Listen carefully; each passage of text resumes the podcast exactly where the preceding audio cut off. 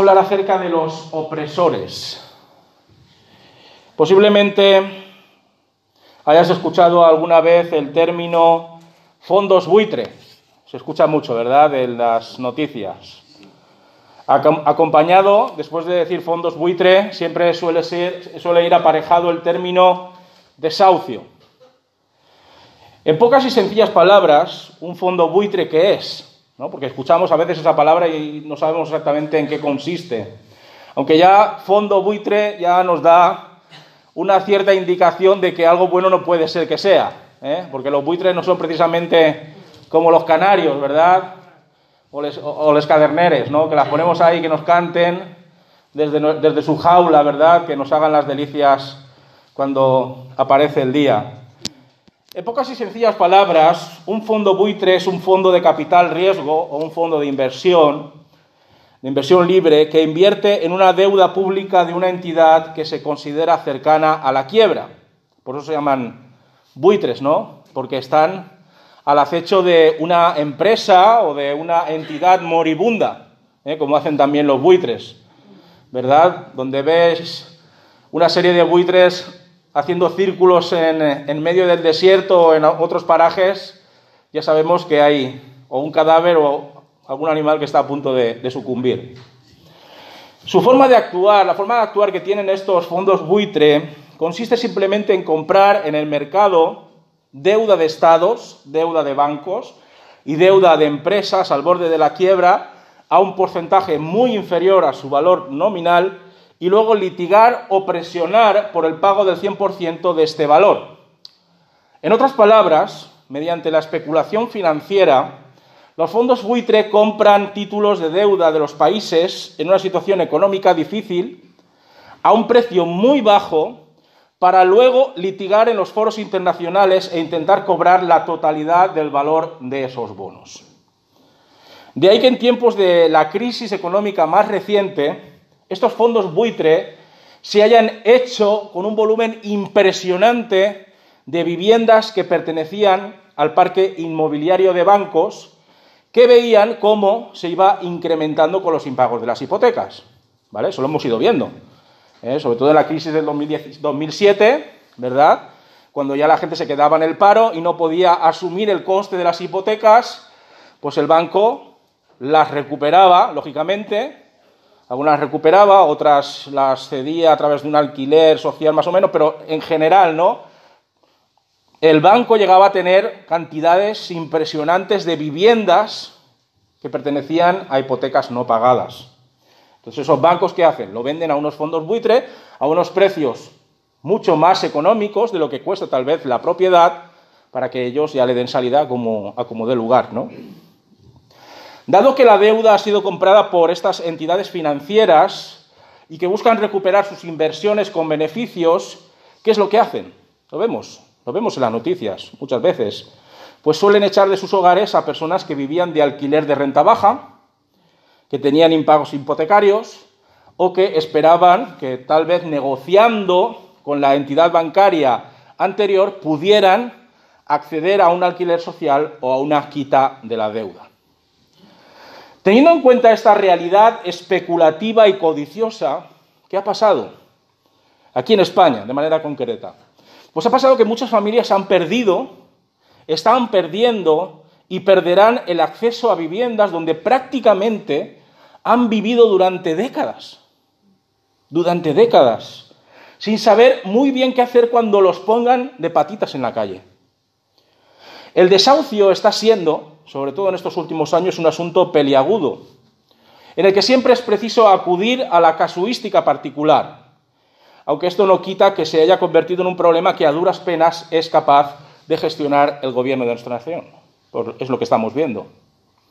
El desahucio, queridos hermanos y hermanas, no es simplemente expulsar a una familia de una vivienda. Ese es el término técnico, ese es el significado ¿no? técnico de la palabra. El desahucio significa algo más. El desahucio, para aquel que lo ha vivido, significa perder la oportunidad de encontrar acuerdos con los que amasan millones y millones de euros a fin de lograr una solución lo más beneficiosa posible para ambas partes. Y fijaos, las consecuencias psicológicas que siguen en una situación de este calado pueden llegar a ser devastadoras para todos los componentes de un hogar. Quisiera recoger, ¿no? haciendo un poquito de investigación para traer esta, esta introducción al sermón de hoy, quisiera recoger las palabras de una página web de abogacía que se llama Defendo Abogados, a fin de que comprobemos hasta qué punto el desahucio puede llegar a ser terriblemente traumático para una unidad familiar. Fijaos, dice así ese artículo. La vivienda constituye algo muy íntimo de uno mismo. Yo creo que estamos todos de acuerdo, ¿verdad? Además del espacio físico donde tiene lugar la vida privada de las personas, también es un espacio de protección, de seguridad y de acomodo. Es una prolongación de uno mismo, es parte de nuestra vida, un espacio de vivencias y convivencias. Involucra también un entorno social, un barrio en el que se desarrollan muchas de las relaciones sociales de las personas.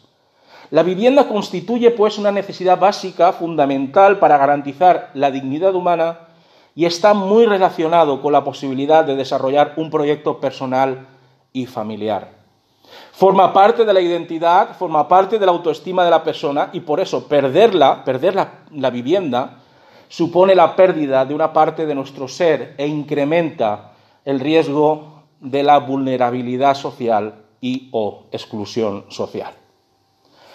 No pensemos que esta clase de realidades solo pasan en el aquí y en el ahora, ¿vale? Porque parece que hemos descubierto los desahucios ahora, ¿no? Cuando ha habido una crisis.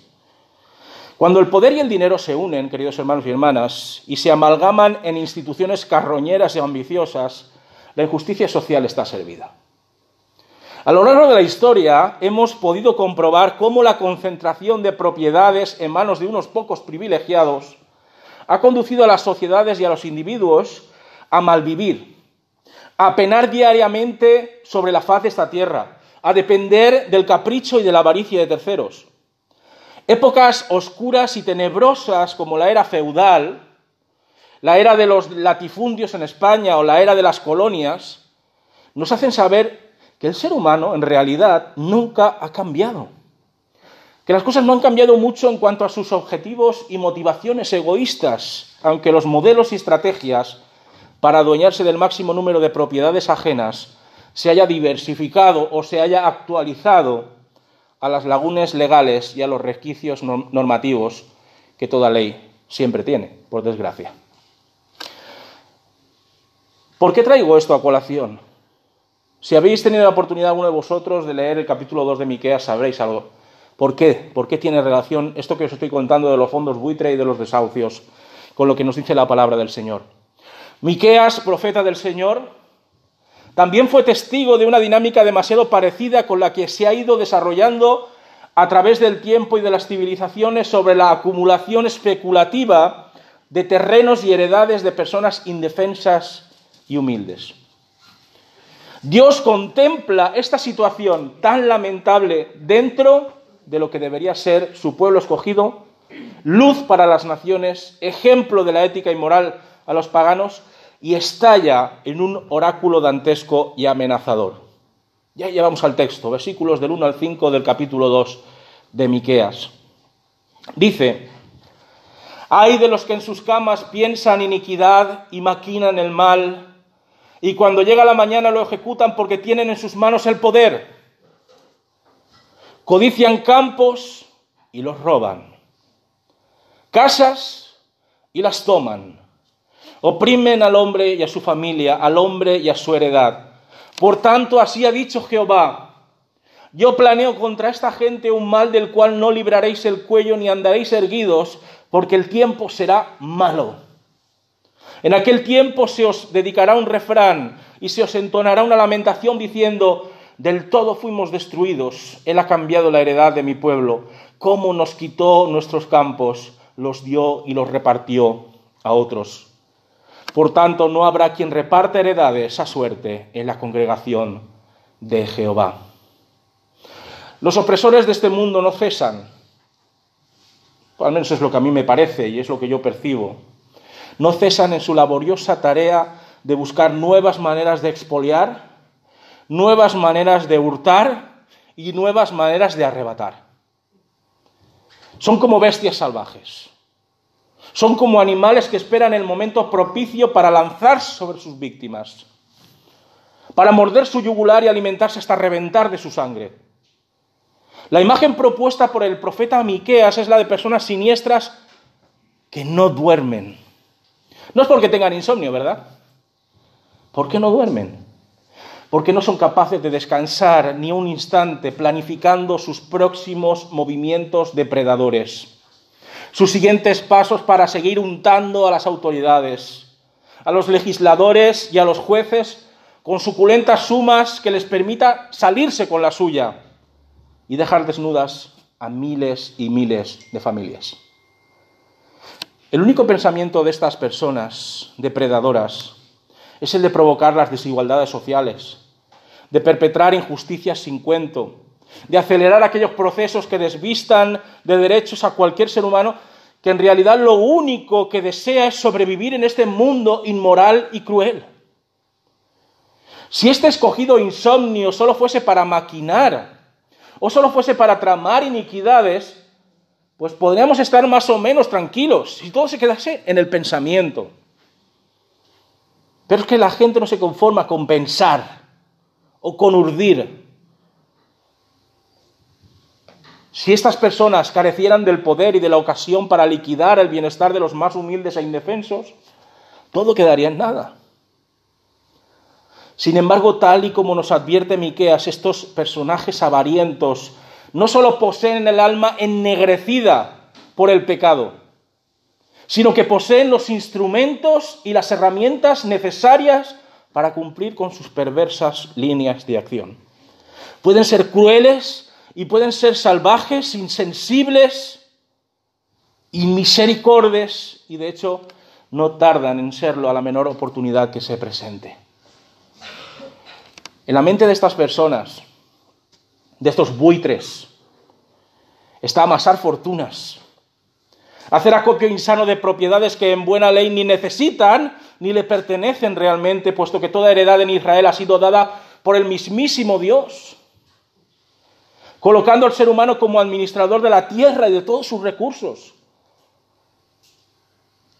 Porque lamentablemente todavía hay personas que piensan que lo que tienen es suyo, cuando sabemos que no es así. Porque de Dios es toda la tierra de Dios es toda la creación. Con un deseo enfermizo por lograr aquello que empleando la ética dictada por Dios no podrían alcanzar, persiguen cualquier treta para satisfacer sus apetitos más depravados. Ven una casa, nos dice Miqueas, ven una casa y mueven cielo y tierra para arrebatársela sin miramientos ni escrúpulos aquel que lleva morando allí durante generaciones y generaciones. Una parcela agrícola le entra por los ojos y de inmediato se ponen manos a la obra para urdir un plan que les permita adquirirla a costa de la pobreza de sus legítimos dueños. Y cuando ya no pueden rapiñar bienes inmuebles, fijaos lo que nos dice Miqueas, son capaces de esclavizar, de oprimir y de buscar de aquellos que se han quedado sin hogar y sin medio de subsistencia. Son individuos que no respetan a Dios, que no respetan las disposiciones normativas en cuanto a las garantías de las heredades y hacen caso omiso de las regulaciones relacionadas con el jubileo, año en el que seguramente sabréis, ¿no? por los estudios que hemos tenido en el Antiguo Testamento, ese año en el que tanto terrenos como seres humanos son liberados de sus obligaciones y deudas para con el amo temporal, vuelven, retornan a sus dueños. Ellos dicen, ¿eso qué es? No me conviene. El terreno es mío para siempre.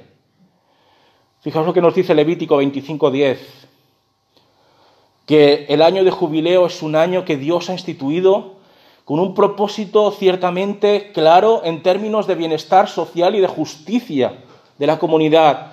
Así santificaréis, dice Levítico 25:10, así santificaréis el año 50 y pregonaréis libertad de la tierra a todos sus habitantes. Ese año será de jubileo y volveréis cada uno a vuestra posesión y cada cual volverá a su familia. El Señor dio a Moisés instrucciones claras sobre la transmisión de propiedades que estos opresores olvidan oportuna y mezquinamente y que pueden, que pueden comprobarse prácticamente en el episodio de lo que seguramente también habréis leído en alguna ocasión la herencia de las hijas de Zelofejat. El Señor, ¿cuál es la postura del Señor delante ante esta situación de los buitres, de los opresores de este mundo? Dios contemplando con pesadumbre e indignación santa esta clase de conductas tóxicas para la sociedad de su presunta nación escogida, no duda en emitir su veredicto contra aquellos que especulan veleidosamente sobre la existencia, sobre la necesidad y sobre la supervivencia de los menesterosos y de las gentes sencillas. El castigo que se abatirá sobre ellos será pavoroso, nos dice el Señor, indicando que del mismo modo que humillaron, del mismo modo que despojaron a familias enteras de su modus vivendi, solo para engordar innecesariamente, innecesariamente su patrimonio personal, así serían acogotados, atados con vastas y ásperas cuerdas en su cautiverio y esclavitud, con la cerviz agachada y cabizbaja en señal de servidumbre y sometimiento absoluto. Podríamos decir que este predicamento que Miqueas se encarga de transmitir fielmente a los terratenientes cicateros es una especie de ley del talión que aplastará por completo las aspiraciones ambiciosas de los poderosos latifundistas. Su trágico destino, nos dice Miqueas, será tan notorio a todos los habitantes de Israel que será parte de un adagio, de un refrán moralizante, de un aviso para navegantes, de un lamento estremecedor en el que se mezcla su caída a los abismos de la miseria con la justicia incesante y inquebrantable de Dios, porque Dios es siempre justo y Dios siempre hará justicia, tarde o temprano. Y todo aquello que hurtaron, todo aquello que robaron al amparo de sus tejemanejes y urdimbres, un día les será arrebatado, quitado por la fuerza, para engrosar ellos mismos ese ejército de esclavos que partirán a tierras extranjeras para trabajar de sol a sol de forma inmisericordia. Cuando llegue ese instante, que llegará, que llegará, ese instante de juicio de Dios, ya nadie podrá incurrir en crímenes y delitos relacionados con los bienes inmuebles y con la integridad humana, puesto que dejarán de ser dueños de sí mismos para ser siervos desgraciados de pueblos inversores sin temor de Dios. El problema es que no solamente hay opresores, siempre hay, podríamos decir de alguna manera, parásitos alrededor de esos opresores. Acodados y arrimados a esos opresores, cual parásitos y sanguijuelas abyectas, se hallan los falsos profetas.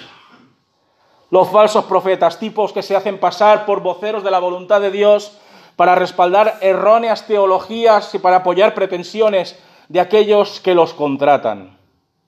Vayamos al texto de nuevo, versículos del 6 al 11. No profeticéis, dicen a los que profetizan. No les profeticen porque no les alcanzará la vergüenza. ¿Tú qué te dices, casa de Jacob? ¿Acaso se ha agotado el espíritu de Jehová? ¿Son estas sus obras? ¿No hacen mis palabras bien al que camina rectamente? El que ayer era mi pueblo se ha levantado como enemigo, a los que pasaban confiados les quitasteis el manto de encima del vestido como adversarios de guerra. A las mujeres de mi pueblo echasteis fuera de las casas que eran su delicia, a sus niños quitasteis mi perpetua alabanza. Levantaos y andad, porque este no es lugar de reposo, pues está contaminado, corrompido grandemente. Si alguno anda inventando falsedades y mintiendo, dice, por vino y sidra profetizaré para ti, este sí será el profeta de este pueblo. Estos falsos profetas de los que nos habla Miqueas no tienen mayor meta en la vida que medrar a costa del mal de los demás y del favor de los opresores.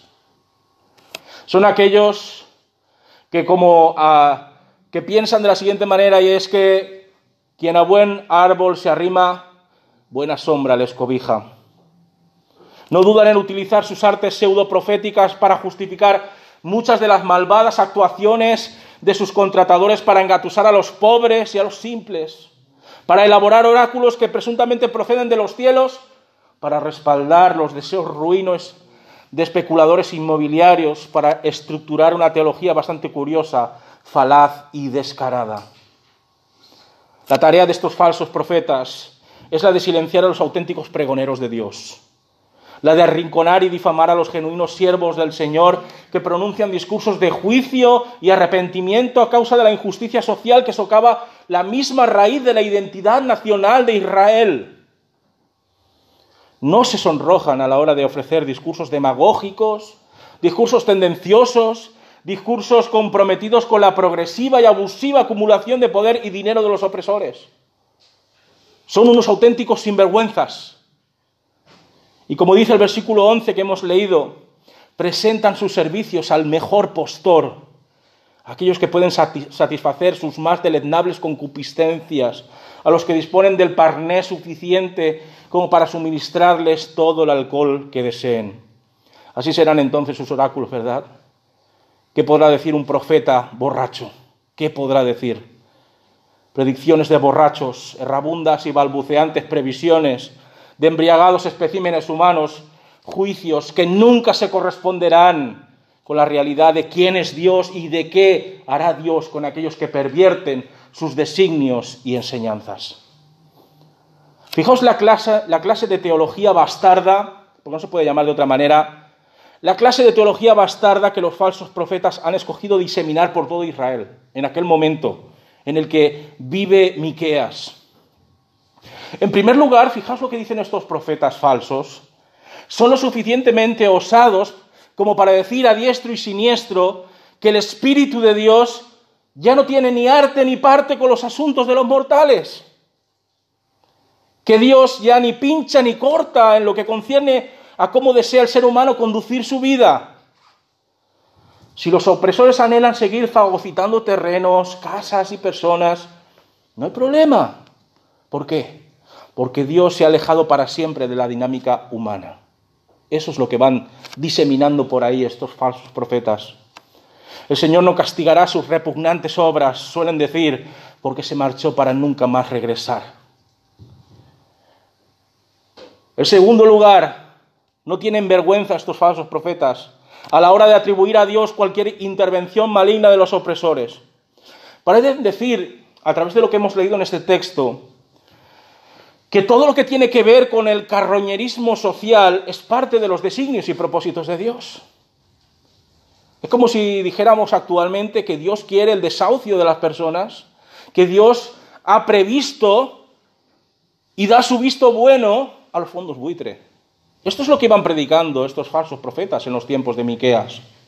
Es la justificación perfecta para la injusticia social, dado que Dios mismo es el que respalda el proceso de acumulación patrimonial de los opresores. Dios lo quiere así. Qué bonito, ¿verdad? Dios lo quiere así. Y en tercer lugar, para rizar el rizo en lo que a estas falsas teologías se refiere, son tan imprudentes y son tan audaces como para afirmar que no habrá repercusiones negativas para aquellos que arramblan con las propiedades ajenas. Ahí están, parecen decir, señalando el lujoso tren de vida de los opresores rapaces, las evidencias de que Dios los bendice, de que Dios los apoya en su prosperidad material. Vaya atajo de sinvergüenzas y de viciosas garrapatas son estos falsos profetas de Israel. Con este presunto respaldo profético y divino, los opresores se han convertido poco a poco pues, en enemigos de su propio pueblo, en un enemigo dentro de casa, en adversarios sedientos de sangre de sus propios conciudadanos. Aprovechando el tirón que les proporcionan los planteamientos teológicos retorcidos de los falsos profetas, los opresores ahora dan rienda suelta a su ambición. Y tal es su actitud para con sus compatriotas que son considerados por el Señor como némesis de la convivencia pacífica y justa de la que en otro tiempo era su nación elegida, porque ha dejado de serlo definitivamente. Son capaces de ensañarse, son capaces de refocilarse con la miseria ajena hasta cometer pillaje contra sus congéneres, arrebatándoles hasta lo más básico de sus derechos humanos. Lo hemos leído ahí claramente de forma asombrosamente insensible, han llegado hasta el punto de robar el manto. ¿Sabéis lo que era robar el manto en aquellos tiempos? Significaba quitar esa prenda que sirve para todo y de la que se sabía era la única pertenencia que un ser humano no debía ser arrebatada. Sabemos que hay en cada país un elemento, un objeto, algo que es, como se suele decir, ¿verdad? que no te lo puede quitar nadie, ni el banco, por mucho dinero que debas. En Estados Unidos es la televisión. Te pueden quitar todo, pero la televisión no te la pueden quitar. Aquí creo que es la cama. Bueno, ya sabemos que nos gusta mucho la siesta. En Israel, si te quitaban el manto, era como si te dejasen completamente desnudo, sin nada.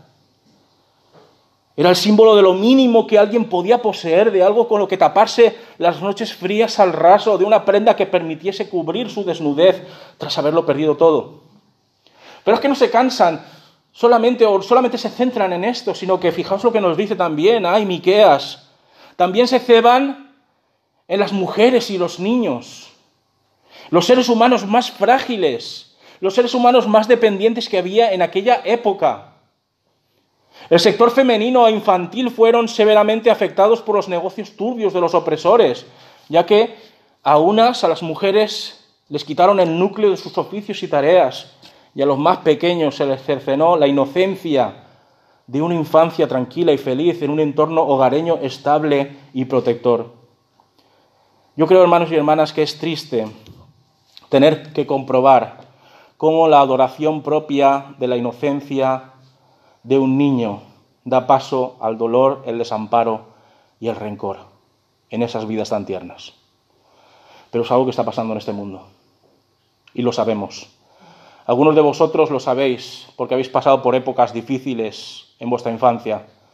Otros también lo sabéis porque en vuestros países también está sucediendo algo muy semejante, ya todavía en estos tiempos. La infancia de los niños es trastornada por los opresores de este mundo.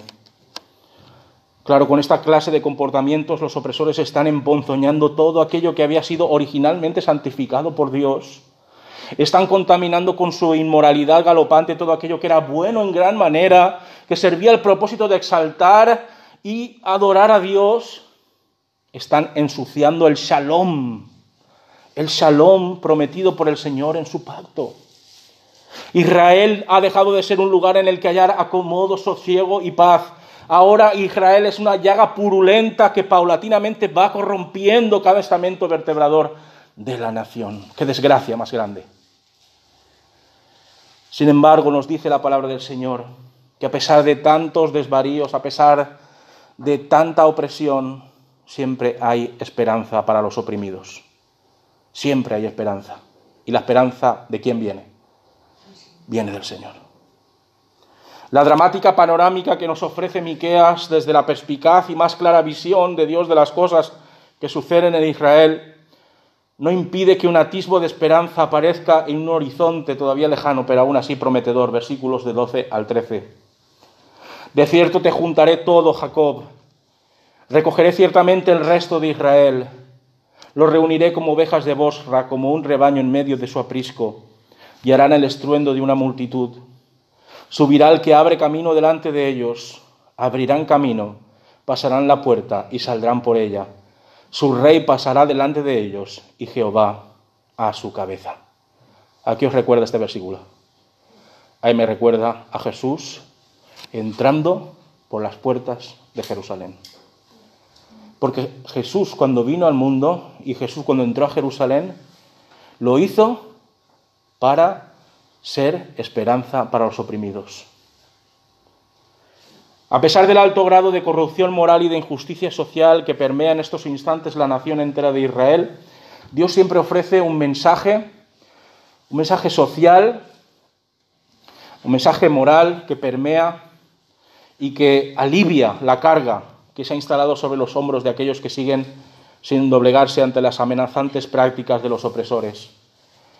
A través de estos versículos el Señor proclama por medio de Miqueas que tras su juicio nacional y la disciplina estricta de su pueblo, tratará de volver a reunir a aquellos que desean servirle, a aquellos que desean obedecerle desde una ética intransigente contra el cohecho, las manipulaciones inmobiliarias, los sobornos judiciales y las prebendas apoyadas por los falsos profetas.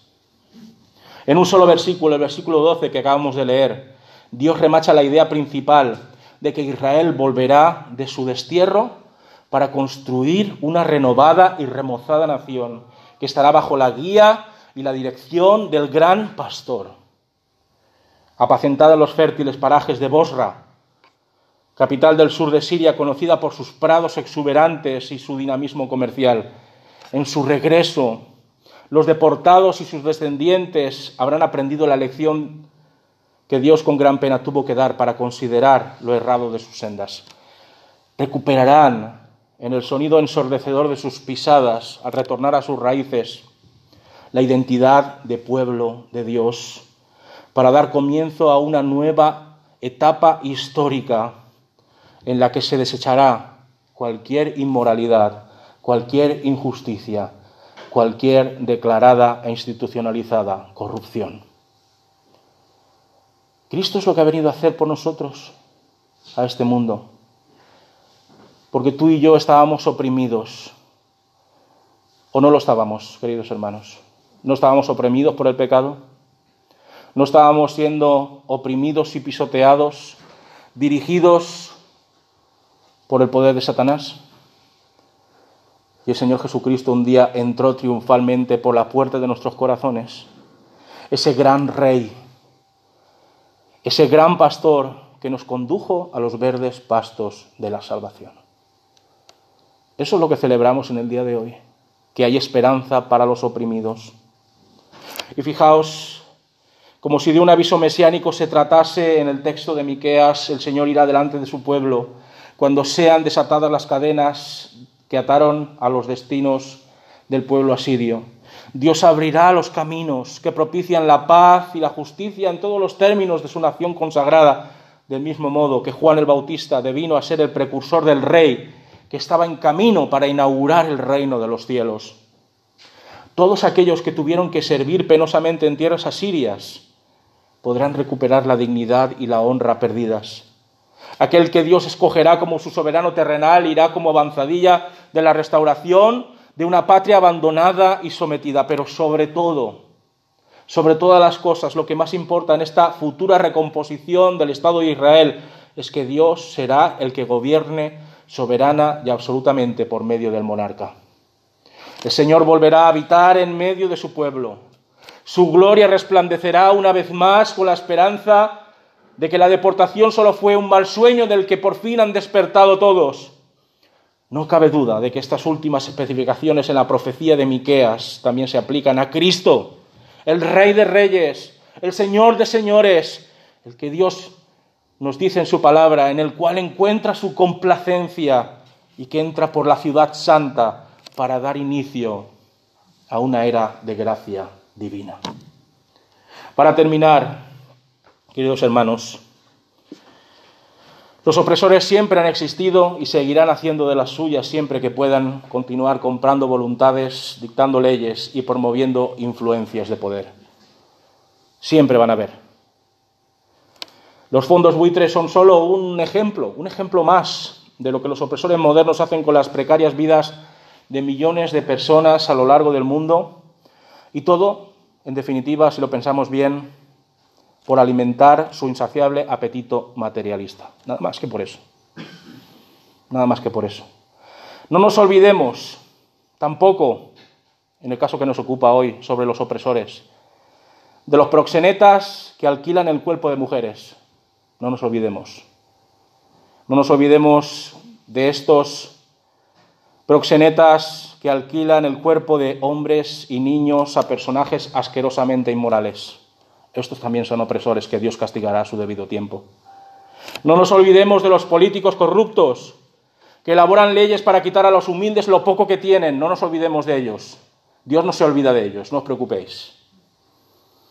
No olvidemos a las mafias de tráfico de personas que hurtan la vida y las raíces de las personas para convertirlas en algo que puede consumirse por el precio adecuado. No olvidemos a los avarientos empresarios que despotamente se aprovechan de mano de obra barata sin ofrecerles los mínimos derechos exigibles en términos laborales y contractuales. No olvidemos a los que se aprovechan de las adicciones de los individuos para encadenarlos al vicio y al consumo continuo de estupefacientes. No nos olvidemos. Dios no se olvida. Dios aborrece la opresión del ser humano sobre el ser humano. Yo creo que eso nos queda bastante claro Por eso manda un mensaje a través de su palabra que debería hacer reflexionar a aquellos que ponen su confianza en lo terrenal y en lo material. Todo opresor será castigado en el día del juicio, hermanos y hermanas. Todos serán castigados y juzgados y ninguno de aquellos que abusaron del prójimo saldrá indemne. Y hoy lloraremos y lamentaremos muchos casos que conocemos y otros miles y miles que no conocemos de personas que están siendo oprimidas. Pero Dios juzgará a su debido tiempo a los opresores. Esta es la auténtica teología que promulgaban verdaderos profetas como Miqueas. Y la esperanza que queda a los oprimidos y a los desahuciados, ¿sabéis cuál es, queridos hermanos y hermanas? Es que un día, cuando así lo determine el Señor, serán consolados, serán ensalzados y serán confortados por el abrazo eterno de nuestro Señor Jesucristo, Salvador nuestro, que entra triunfalmente, tal día como hoy, en Jerusalén. Tengamos una oración antes de pasar a la Santa Cena.